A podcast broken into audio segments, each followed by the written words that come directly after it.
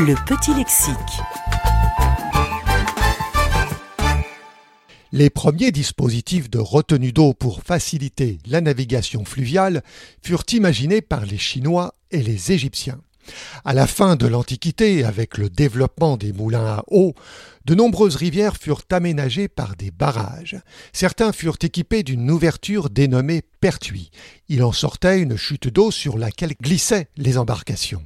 Ce dispositif leur permettait de franchir le dénivelé du fleuve. Mais cette navigation était difficile et périlleuse, notamment contre-courant.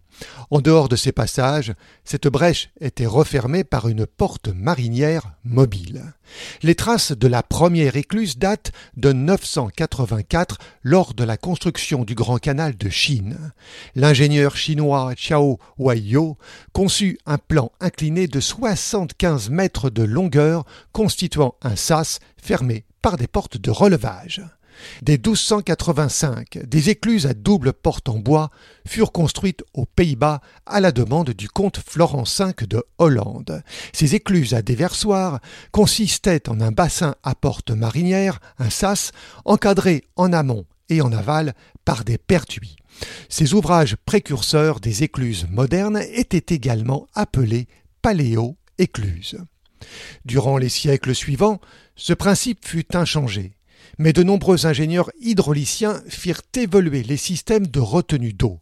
Différents modèles de portes se succédèrent.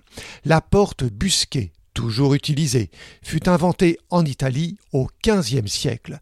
Formant un angle pointé vers l'amont, elle résistait mieux à la pression de l'eau.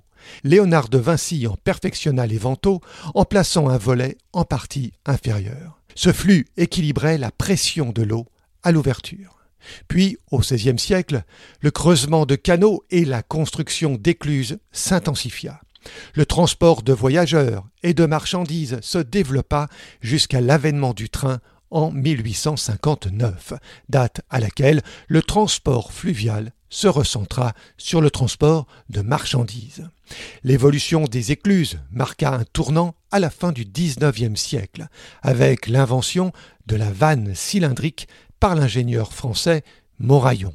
Les écluses purent désormais franchir des dénivelés supérieurs à 4 mètres de hauteur. L'évolution du transport fluvial en France connut des fluctuations. Actuellement, le transport des marchandises par voie d'eau s'impose comme un mode alternatif à la route.